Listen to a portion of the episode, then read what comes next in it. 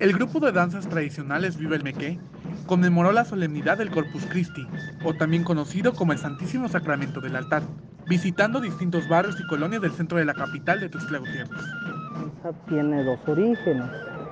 La primaria es de origen indígena, en el cual se realizan peticiones de lluvia, peticiones de índoles agrícolas, eh, por cuestiones de la fertilidad. Es por ello que vas a ver a los danzantes este, con, pues obviamente, eh, imágenes de animales del campo, también vas a ver muñecos, muñecas, porque a manera de teatralización se realiza un casamiento. Esta danza representativa del pueblo que aún se identifica como soque estuvo presente en distintas casas del centro de la ciudad. La característica principal de esta representación son sus danzantes, que portan animales y muñecos. en el caso de la cuestión católica, pues hoy es día de la institución de la Eucaristía, del Día del Santísimo Sacramento, y ahora sí que se fusionaron estas dos este, vertientes culturales en el cual se hace este sincretismo, donde este, hoy se danza esta danza, que en nuestra lengua materna se llama Nas Etse que es el baile de la tierra. Esta danza de carácter ritual es acompañada tradicionalmente por música de tambor y carrizo.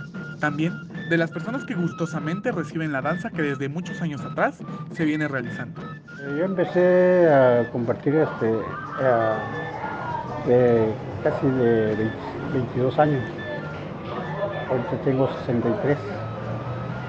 Y, este, y lo que me vino a inculcar fue el maestro Leopoldo yo, yo participaba, participaba en otro grupo, pero de danza de parachico. Entonces ya fue el maestro Leopoldo, que en paz descanse, él este, me inculcó a, este grupo eh, y me gustó. La representación de esta danza no tiene un número en específico de danzantes, quienes se pintan la cara de blanco y portan la vestimenta tradicional tan característica de esta celebración.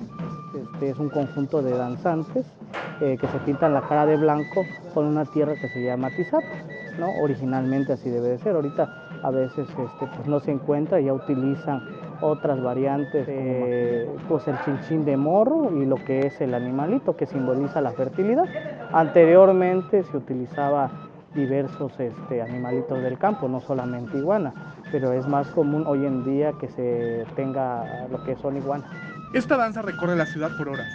Este año tuvo como punto de salida la casa de la familia Jiménez de la Cruz, que gustosamente recibe a los danzantes para iniciar con este recorrido, que año con año visitan la casa de las personas que siguen con el costumbre.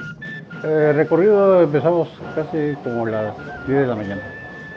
Eh, salimos ahí de el maestro Tito y, empezamos a bailar, este, a, participar en la danza. Eh, son como, casi como 10 casas que vamos participando. Vamos visitando.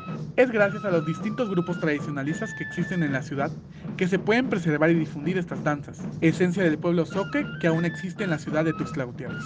Es una, una cosa muy bonita, ¿no? El poder preservar, el poder es seguir continuando este legado cultural que, que pues prácticamente todos los que estamos acá le rendimos un respeto, un, este, un gusto y sobre todo esa parte de ese sincretismo tradicional, ¿no? para que no se pierda.